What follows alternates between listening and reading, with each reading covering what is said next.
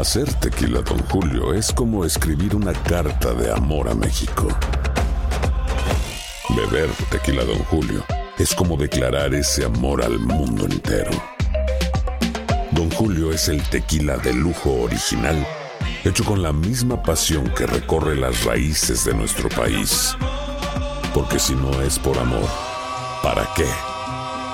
Consume responsablemente. Don Julio Tequila, 40% alcohol por volumen, 2020. Importado por Diageo Americas, New York, New York. Boost Mobile tiene una gran oferta para que aproveches tu reembolso de impuestos al máximo y te mantengas conectado. Al cambiarte a Boost, recibe un 50% de descuento en tu primer mes de datos ilimitados. O, con un plan ilimitado de 40 dólares, llévate un Samsung Galaxy A15 5G por $39.99. Obtén los mejores teléfonos en las redes 5G más grandes del país. Con Boost Mobile, cambiarse es fácil. Solo visita boostmobile.com. Boost Mobile, sin miedo al éxito. Para clientes nuevos y solamente en línea, requiere AroPay. 50% de descuento en el primer mes requiere un plan de 25 dólares al mes. Aplican otras restricciones. Visita boostmobile.com para detalles. Si tú o alguien que conoces está pasando por una situación difícil o por una crisis de salud mental, la línea 988 de prevención de suicidio y crisis te brinda apoyo especializado 24 horas al día, 7 días a la semana. Solo llama al 988. Cuando llamas al 988, te conectarán con consejeros especializados que escucharán tus inquietudes y te brindarán apoyo en español. Simplemente llama o textea al 988.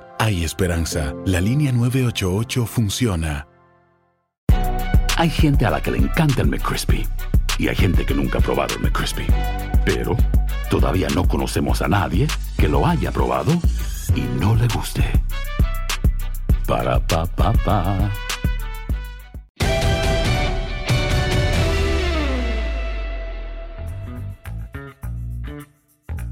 Hola, ¿cómo están? Bienvenidos. Es el podcast de Los Amigos, los tres amigos. Aquí está Henry Enrique Borac, José Vicente Mario Segarra y su servidor Antonio de Valdés. ¿Qué pasó, Henry? ¿Cómo andas? Muy bien, Toño, Pepe, ¿cómo están? Los saludo con muchísimo gusto. Estamos a dos semanas que empiece la NFL. No tengo la menor duda que va a arrancar a tiempo el 10 de septiembre con el partido de Kansas City contra Houston, que por cierto los invitamos porque lo vamos a tener a través de TUDN. Eh, lo que no sé es si la temporada va a interrumpirse o va a concluir, pero bueno, sí va a empezar el 10 de septiembre y además vamos a tener la mejor época del año recargada, porque vamos a tener vamos a tener béisbol, tenemos los playoffs en el básquetbol de la NBA, o sea que esto luce sensacional. Sí, tienes toda la razón.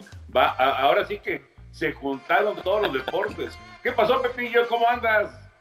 Muy bien, mi Toño Enricón, qué gustazo estar con ustedes aquí en el podcast de los tres amigos y pues sí, y es una época turbo porque en el básquetbol generalmente es, es momento de receso, ¿no? Porque tengo entendido, mi querido Henry, las temporadas arrancan en el mes de octubre cuando no hay pandemia ni cosas por el estilo, pero pues ahora afortunadamente vamos a tener con qué entretenernos y sobre todo deseando que no haya interrupciones y que todo llegue a feliz término.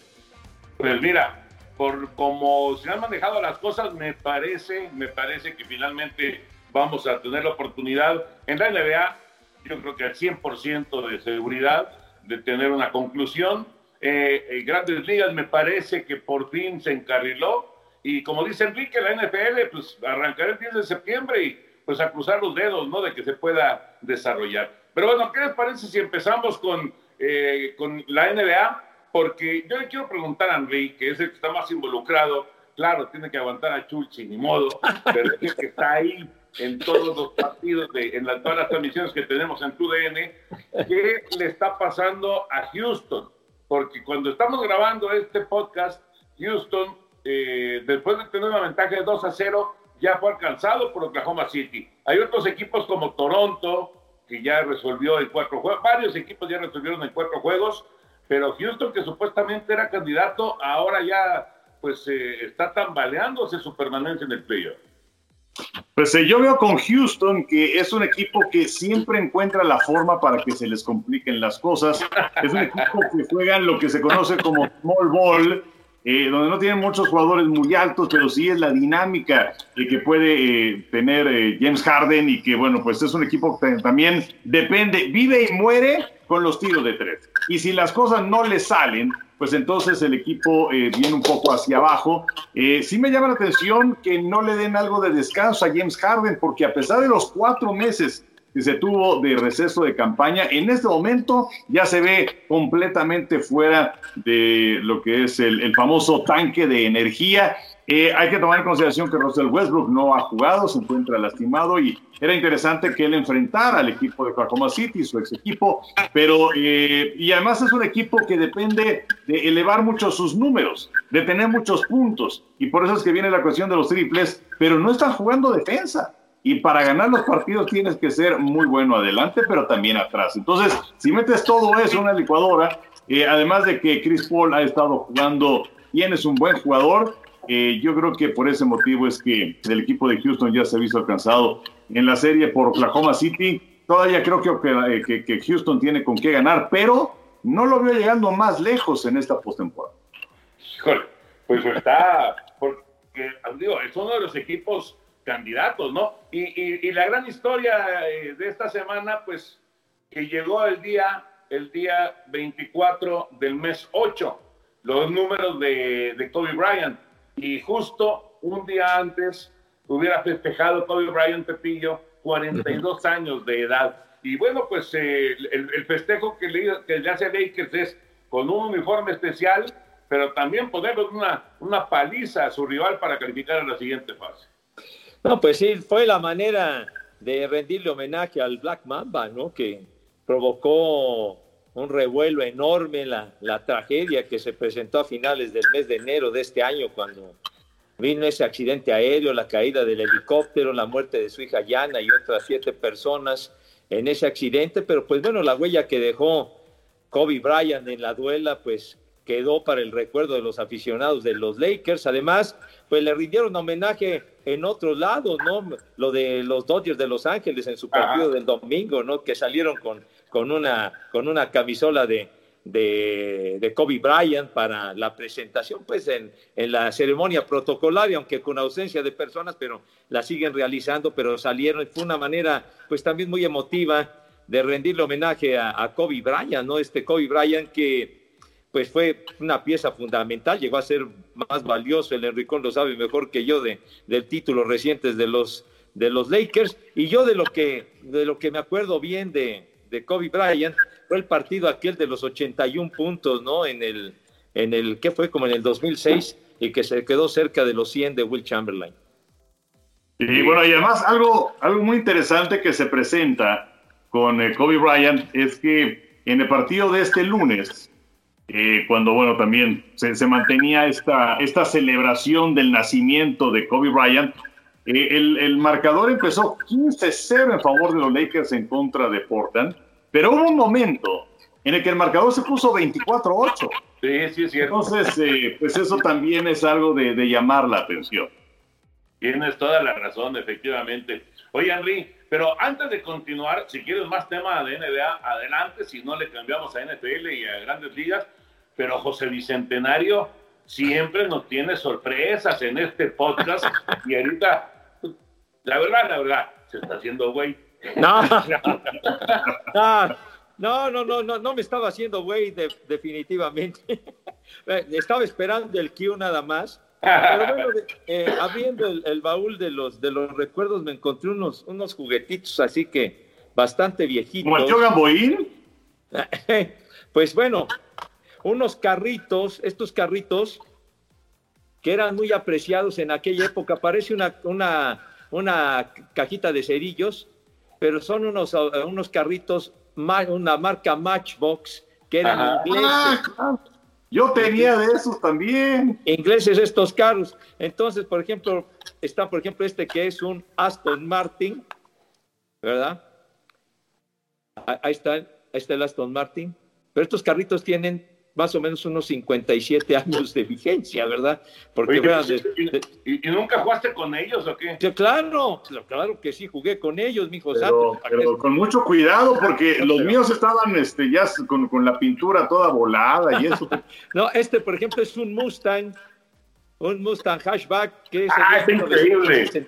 64, este carrito Mustang, ahí está. Trae hasta su número y toda la cosa. Y, tiene una palanquita aquí que hasta le das vuelta a las ruedas, ¿no? Está muy bonito, coche. bueno, Increíble, eh, Pepillo. A ver, yo sí necesito una explicación, Pepe. dices, porque yo estoy como Enrique, o sea, yo jugaba con mis cochecitos de Matchbox y eso, yo jugaba, por ejemplo, fútbol, jugaba lucha en patines, me acuerdo, perfecto. Entonces estaban todos fregados, ¿no? Bastante. Pero ¿cómo? Pero nada más dime, ¿terminabas de jugar y los guardabas otra vez en las cajitas? Ah, ah, por supuesto. Por ejemplo, el piloto de este Aston Martin, pues ya tiene, tiene el casco bastante raspado, ¿no? Entonces ya, ya es huellas del combate. Y por ejemplo, este que es un ah, eh, este que es un Aston Martin, este sí, para que veas que sí lo jugaba, de plano no tiene cabeza el conductor. Qué descuidado eres, Pepe. Está sin cabeza, pero bueno. En fin, estos, estos carritos, bueno, en aquella época pues estábamos hablando de principios de los años 60, 62, 63, por ahí, costaban como unos 15 o 17 pesos de aquel tiempo, de aquel tiempo. Y había otros carros que, digamos, eran, diría el queridísimo Loco Maldés, más chipocludos, más, un poco más caritos. Entonces, todavía conservo este, que tiene su cajita, italiano, una marca Politois de aquel tiempo, y es un Alfa Romeo. Entonces lo vamos a sacar, ¿verdad? hasta con su esponjita para que no se lastime, ¿verdad? Y, entonces, y, aquí está, aquí está este Alfa Romeo. Está padrísimo. Aquí está, y abre, abre hasta su, abre hasta el cofre que trae su motor plateadito, las puertas. Diría, eh, diría Beto el boticario, una chulada. entonces, entonces es este. Y ya para finalizar, este carrito que es danés, que es un jaguar, que este también lo jugué bastante. Mm. Un jaguarcito bien bonito. Que son las carreteritas, Pepe, o qué? sí, pues sí, tiene, sus, ruedas de hule y toda la cosa. Corría bonito, muy padre. Pero pues estos carritos tienen más o menos unos 57, 56, 57 años y Aquí todavía siguen, todavía. simplemente, simplemente con la, digamos, con el, eh, la, forma en la que te lo, vendían, eh, te, demuestra el tiempo que tiene. No, pues está. No, no, no, no tienes, no, no tienes muchos años más que nosotros, pero sí tienes algunos. Pero yo me acuerdo, ya cuando comprábamos nosotros Matchbox, eran en, en esas, este, en esas cajitas, no, bueno, no eran cajitas, pues ya venían plásticos, ¿se acuerdan?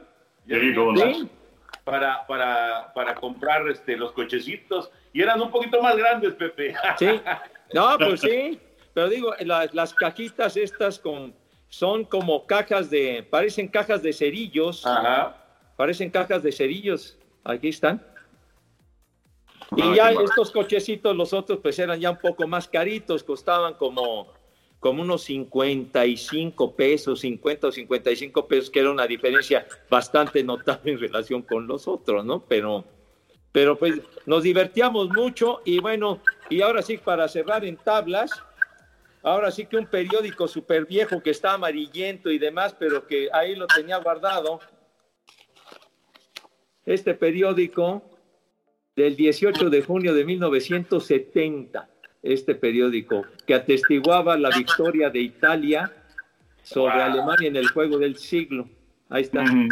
Clímax del fútbol. Está bien amarillo el periódico este, ¿eh? Está... No, bueno, y eso que era, pues era, sepia porque es el esto, una transformación. Y bueno, ya alguna vez nos platicaste, Pepe, que tú fuiste a ese partido, el, el juego del siglo, que recuerdo la narración de Fernando Marcos que decía que hasta el balón estaba cansado. y Fernando venga y este periódico me costó un peso, era lo que costaba el periódico, aquí dice, un peso. Ahí está. Y bueno, los anuncios que, este sí traía anuncios de chupes y de todo, ¿eh? En aquella época sí se permitía. Pero, pero en fin, y las obras de teatro y todo esto, pero 50 años tiene ese periódico. Qué padre, qué buen recuerdo, Pepillo, qué bárbaro, qué bárbaro. Bueno, pues después de entrar en el, en el ¿cómo, cómo le dices, Pepillo? El, el baúl, el viejo baúl. Ese es el contenedor del tío Pepe. bueno, retomamos, retomamos tema béisbol de grandes ligas, Henry, platícanos, eh, ¿qué te ha parecido esta eh, explosión ofensiva de los padres de San Diego? Esto increíble que se ha vivido, digo, pegar cuatro home runs con casa llena en cuatro días consecutivos y además el equipo sigue ganando. Y bueno, Tati Jr. ya recibe eh, elogios hasta del mismísimo Mike Trout, que por cierto vendieron la tarjetita de Mike Trout el otro día en 3.9 millones de dólares y ya se volvió la tarjeta, la tarjeta de béisbol más cara en la, en la historia. Voy a buscar a ver si no tengo yo esa tarjeta, pero es más fácil que le encuentre Pepillo, seguro. Ojalá ahora, parece, me parece que hay un, hay un fraude con esa, esa, esa cantidad, porque la, la, tarjeta más cara pues era aquella de Horus Wagner, si mal no recuerdo. Correcto. De estilo y que andaba por ahí de 1.5 millones de dólares. Entonces, sí se me hace muy exagerado lo de Trout. Pero ahora, bueno, pues. Ahora pusieron, Enrique, le pusieron, eh, eh, cuando sacaron esta nota, que la de Wagner fue de 3.1 millones. Eso, eso fue lo que, dijeron. 3.1, pero por, por 3.9 se me hace una, una exageración y una tomada de pelo. Sí es el mejor jugador del momento, pero bueno, en fin. Yo, yo no pagaría ni 15 dólares. Bueno, no tengo ni 3.9 millones de dólares, ¿verdad? Pero bueno, no pagaría este, nada por esa tarjeta de Trout. En fin, eh, ¿en qué estábamos? De padre de San Diego. ¿Qué les parece ah. los padres de San Diego? Bueno, y además fue, fueron cuatro días consecutivos dando Grand Slam y cinco de seis también dando Grand Slam para los padres de San Diego. Y luego eh, también el partido del el domingo, no con un Grand Slam, pero lo ganaron con un home de Manny Machado, los Astros de Houston.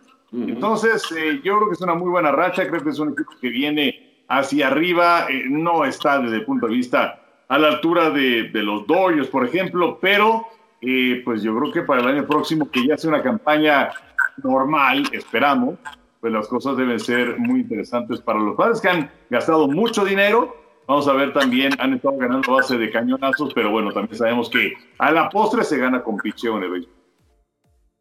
Pepillo, ¿los padres están como para pensar en algo grande o no?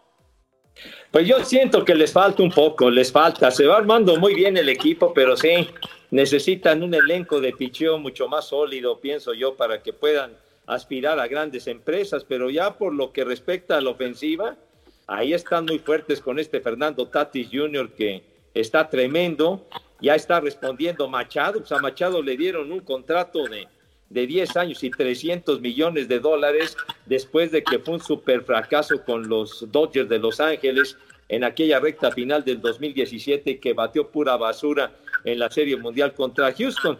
Pero creo que creo que van muy bien los padres y es un equipo pues muy, muy, joven. Y respecto a lo de los, los eh, cuatro juegos seguidos con, con Grand Slam, todavía en el siguiente estuvieron muy cerca porque Hosmer tuvo la casa llena en la sexta entrada, pero a la mera hora falló y hubiera sido increíble que hubieran tenido cinco juegos consecutivos con un Grand Slam, pero, pero lo que hicieron pues fue extraordinario, comenzando con el Grand Slam de, Tatis que provocó el enojo y la ira del manager de, de, los Rangers de Texas. Pero qué, curioso, ¿no? Porque esta gran racha que han tenido los padres y esta muy, muy, muy espectacular ofensiva, como que, como que cayó todo el rollo de los Rangers, ¿no? Ya como que se olvidó y ya más bien eh, ahora fue eh, pues eh, aplaudirle, elogiar a los padres de San Diego por todo el mundo del béisbol. Y hablando de, elogiar, yo quiero preguntarles si recuerdan alguna semana como la que, la que se vivió la semana anterior de cuatro debuts de peloteros mexicanos. O sea, la semana pasada, el lunes llegó Isaac Paredes, el martes llegó Jesús Cruz, el martes también llegó Luis González y el jueves se remató con la llegada de Ramón Urias cuatro peloteros mexicanos debutando en grandes ligas en la misma semana. Yo creo que es algo inédito, ¿no? No, totalmente inédito y eh, pues también habla acerca de las necesidades de los equipos por eh, la cuestión de la pandemia, eh, porque han tenido que meter una enorme cantidad de partidos en muy pocos días con muchas dobles jornadas y han tenido que tomar a jugadores de las ligas menores. Además, Eh, pues ligas menores como tal no existe en este momento porque barrieron con ellos. Entonces, los equipos tienen una eh, llamada sede alterna en donde tienen ahí a 30 jugadores y bueno, pues están haciendo una serie de intercambios. Se han presentado muchas lesiones también. Muchos, muchos jugadores, a diferencia de los eh, años anteriores en el primer mes de una campaña. Evidentemente estos chicos tienen talento, es una realidad, y por eso primero estaban en sucursales y luego les dan la oportunidad en el equipo grande pero estoy convencido de que si hubiera sido una temporada normal, pues no tendríamos eso. Pepillo.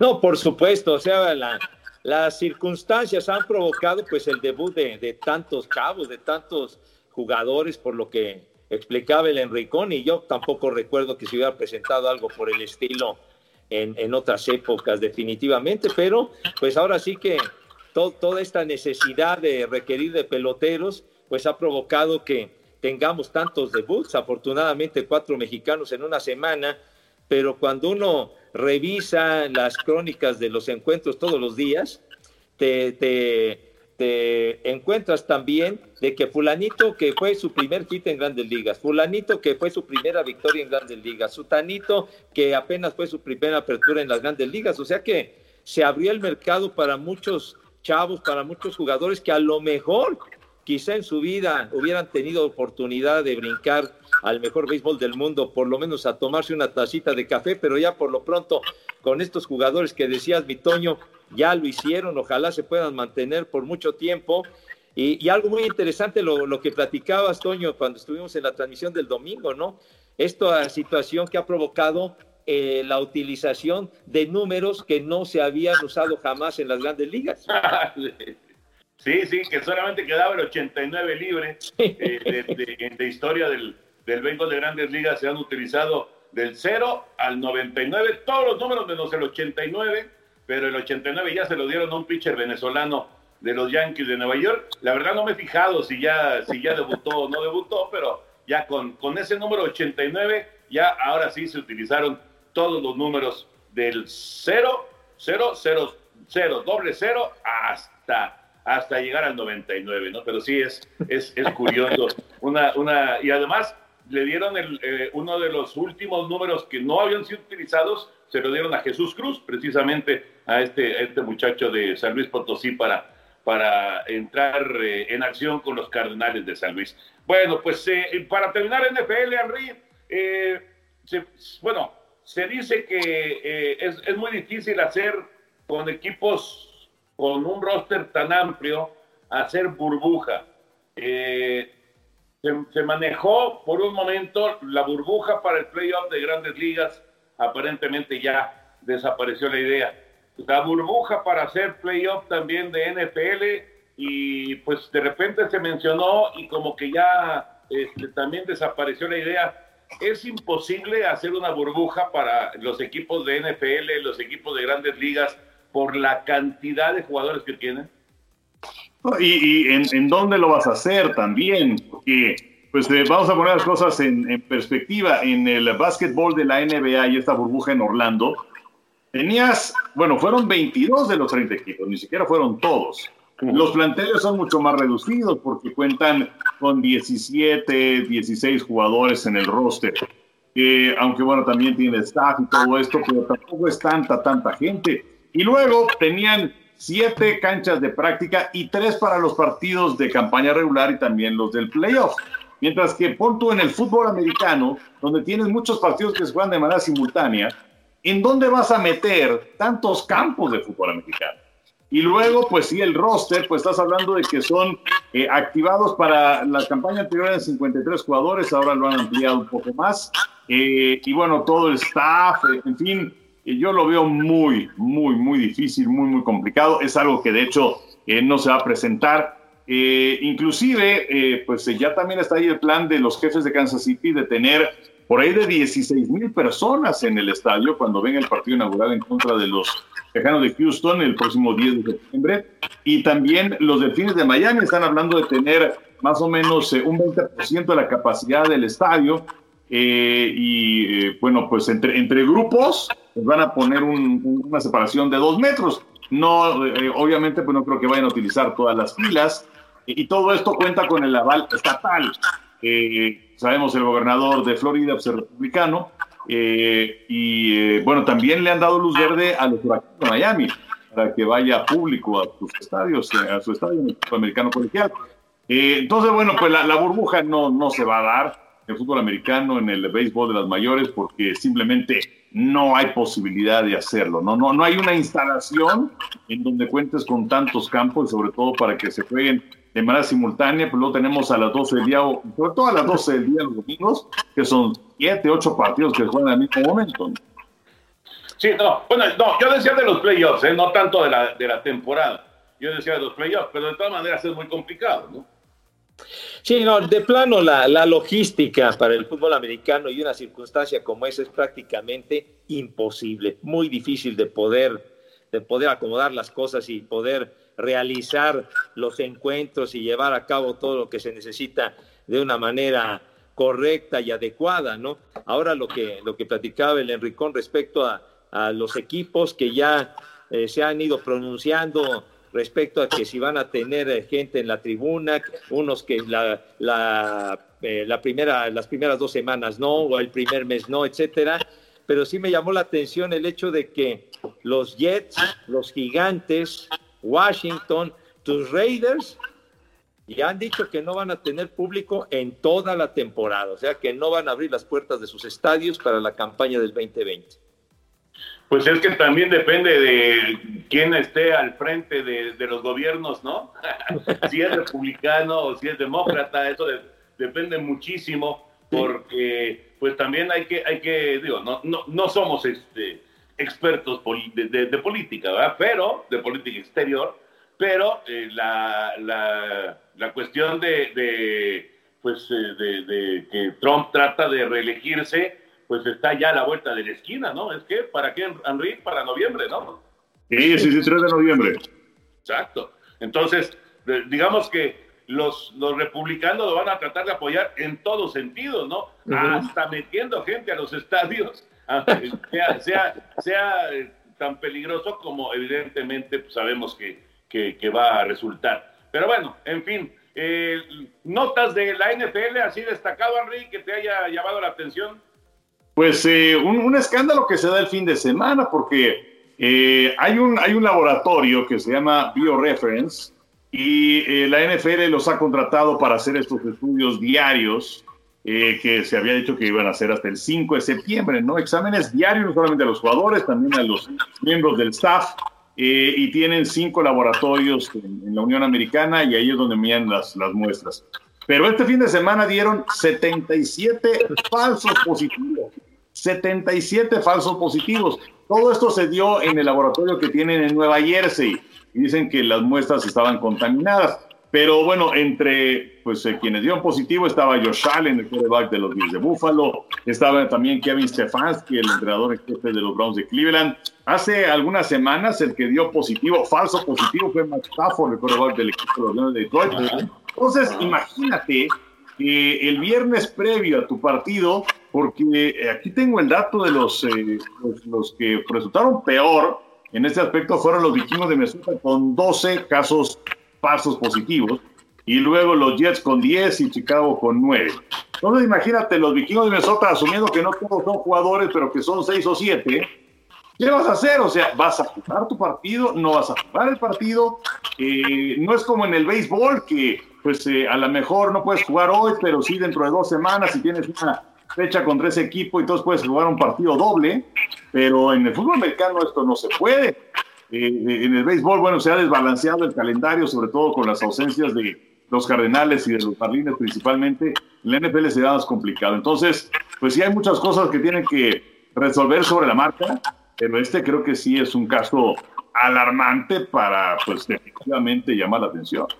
No, bueno, pero, pero sin duda, sin duda. Además, imagínate, porque ya, ya pensando mal, de repente ahí este, metes unos positivos falsos con jugadores clave de un equipo y los dejas fuera y, se puede armar un rollo tremendo. Van a tener que hacer algo, pero urgentemente, Pepillo.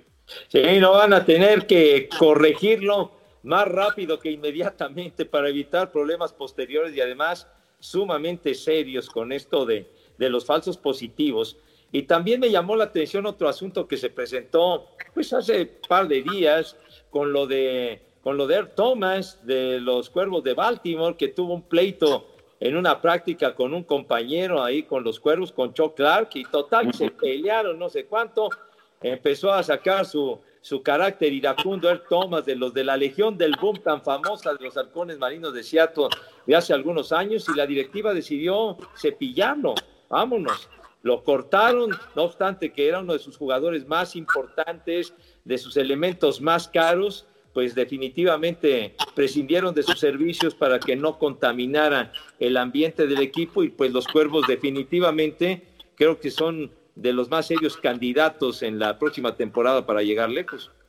Y que por cierto se había hablado que si los vaqueros estaban interesados en el Thomas, pero eh, pues ya, ya dijeron que no. O sea, los vaqueros se pasaron con el Thomas, que creo que hubiera sido una situación importante. Y nada más para terminar lo de los falsos positivos, para que tengan la posibilidad de, de, reintegrarte a tus actividades después de dar un positivo, en este caso falso positivo, en un lapso de 24 horas te hacen otras dos pruebas y tienes que dar negativo en las dos para poder estar otra vez en tus actividades. Pues, pues entonces, ahí, sí, ahí sí se hacen pruebas, hijo santo. claro, claro, pero, pero, eh, pero ahora resulta que no son tan efectivas las pruebas, entonces estamos fritos.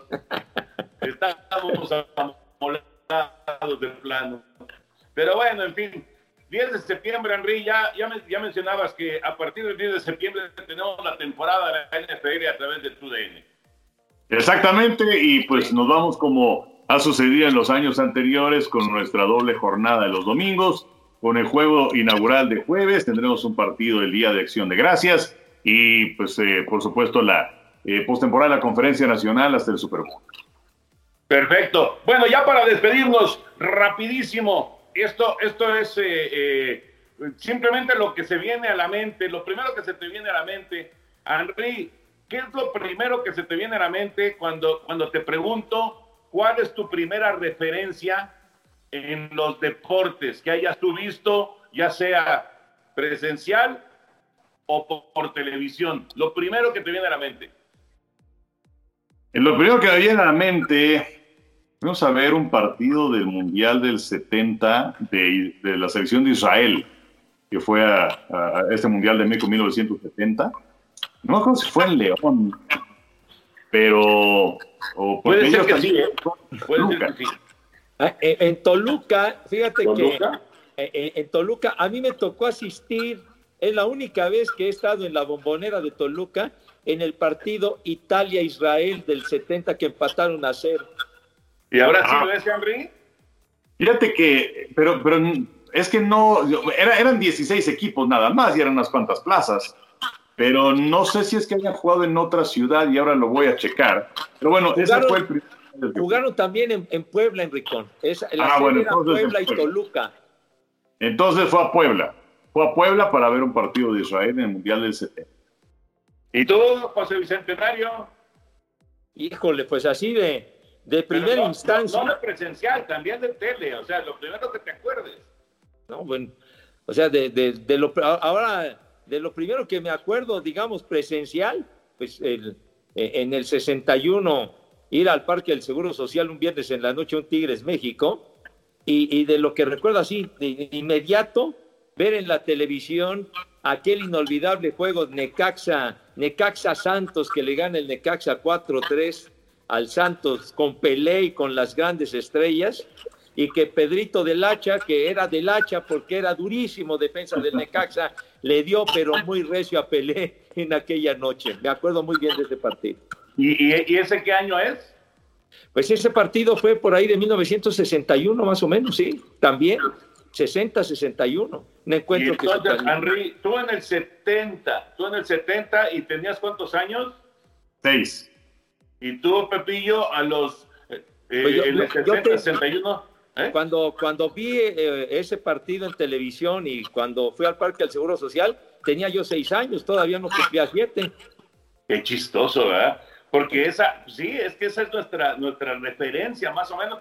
Yo lo primero que me acuerdo es el cabezazo de Pelé y la tajada de Raúl Orbañanos. Y, en ese momento, en ese momento ya era yo atlantista. Y estamos hablando, curiosamente también de Santos y también de, de, Pelé, ¿no? Pero estamos hablando igual de, de 1900, debe haber sido como, como 65, 66 eso. 66, mi Toño, porque eso ya fue en el Estadio Azteca que lo acababan de inaugurar. Ya fue en el Estadio Azteca, tiene razón, tiene razón. Entonces yo tenía cinco, casi seis años, o probablemente ya había cumplido seis años. Y, recuerdo, y saben qué otra cosa recuerdo, y es, es un recuerdo padrísimo, ir entrando, caminando y, entrando hacia las tribunas del Parque del Seguro Social.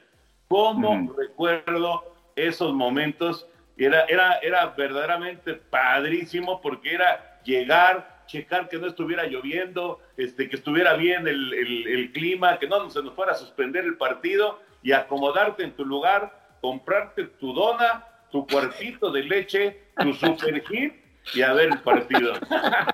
Ah, qué... Por cierto, ya, ya chequé, fue Italia, eh, perdón, Israel contra Uruguay, en Puebla. ¿Y dónde fue? El 70, en Puebla. En, Puebla. Mira. fue en Puebla. Y, y ahorita que estabas eh, describiendo esa de la llegada al Parque del Seguro, me, me vino a la mente de inmediato también, porque mi papá trabajaba en Grupo Vitro y entonces tenían palco en el Estadio Azteca para llevar clientes. Cuando no había clientes que llevar, pues luego quedaba disponible el palco y nos llevaban. Y entonces, bueno, desde un principio era padrísima la experiencia de, ¿no? de llegar con tu coche prácticamente a la puerta del palco. Ah, claro. Y, bueno, pues, todos los que han ido al, al, al, Estadio Azteca, bueno, sabemos que es esa mole de, de concreto gris pero eh, cuando, porque yo, no alcanzaba a ver, este, porque hay un cristalito arriba, ¿no? Yo no alcanzaba. Entonces, cuando abrían la puerta del palco, contrastaba lo, gris del concreto con lo verde del pasto y el colorido de la tribuna, eh, con los anuncios, con la ropa de la gente, eh, inclusive si llegaba a ser un partido de, domingo y llegabas por ahí de las 11 de la mañana, que se acuerdan que estaba el, torneo nacional de reservas, y además era, era ¿no? Porque llegabas al, al, estadio y antes del partido estelar veías ese partido y luego veías en la cancha pues aquellos jugadores que estaban saliendo una lesión, que a lo mejor estaban suspendidos y les daban juego. Eh, era, era muy padre, la verdad. Sí. Oye, oye sí, sí era, Qué bueno que lo recuerde el Enricón, las reservas, el torneo nacional de reservas, porque se iba uno desde temprano al estadio porque el juego de reservas empezaba a las 10 de la mañana y el, juego estelar comenzaba a las 12. Y también una imagen que no voy a olvidar jamás en mi vida y que ha sido de lo mejor que he tenido, la primera vez que fui a un, a un partido de fútbol de manera presencial en el 61 a Ciudad Universitaria, cuando va uno caminando en ese túnel, en uno de los túneles esos largos, largos, largos, largos, y llega ya a donde está la cancha y ves ese sombrero hermoso, toda esa, esa panorámica de ciudad universitaria y la torre de rectoría y todo, y el campo precioso y la, y la pista de atletismo que después la hicieron mucho mejor de tartán, etcétera. Yo creo que es una de las mejores imágenes que me han tocado en mi vida. Ver, es, ver ese escenario era padrísimo. Sí, la verdad que sí. Qué buenos recuerdos. Señores, pues estamos cerrando el podcast de Los Amigos, los tres amigos. Henry, que tengas una excelente semana.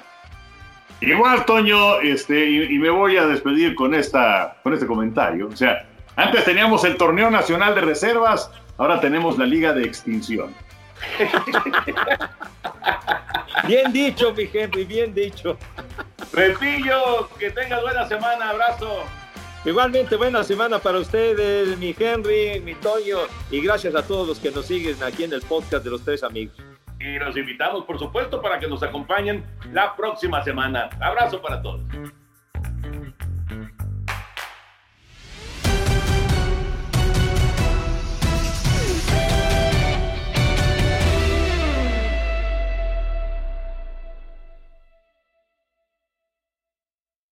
Aloha, mamá. Sorry por responder hasta ahora. Estuve toda la tarde con mi unidad arreglando un helicóptero Black Hawk. Hawái es increíble. Luego te cuento más. Te quiero. Be All You Can Be, visitando goarmy.com diagonal español. Boost Mobile tiene una gran oferta para que aproveches tu reembolso de impuestos al máximo y te mantengas conectado. Al cambiarte a Boost, recibe un 50% de descuento en tu primer mes de datos ilimitados. O, con un plan ilimitado de 40 dólares, llévate un Samsung Galaxy A15 5G por $39.99. Obtén los mejores teléfonos en las redes 5G más grandes del país. Con Boost Mobile, cambiarse es fácil. Solo visita boostmobile.com. Boost Mobile, sin miedo al éxito. Para clientes nuevos y solamente en línea, requiere AroPay. 50% de descuento en el primer mes requiere un plan de 25 dólares al mes. Aplican otras restricciones. Visita Hacer tequila, Don Julio, es como escribir una carta de amor a México. Beber tequila, Don Julio, es como declarar ese amor al mundo entero. Don Julio es el tequila de lujo original, hecho con la misma pasión que recorre las raíces de nuestro país. Porque si no es por amor, ¿para qué? Consume responsablemente. Don Julio Tequila, 40% alcohol por volumen, 2020. Importado por Diageo Americas, New York, New York. Si no sabes que el Spicy McCrispy tiene Spicy Pepper Sauce en el pan de arriba y en el pan de abajo, ¿qué sabes tú de la vida? Para, pa, pa, pa.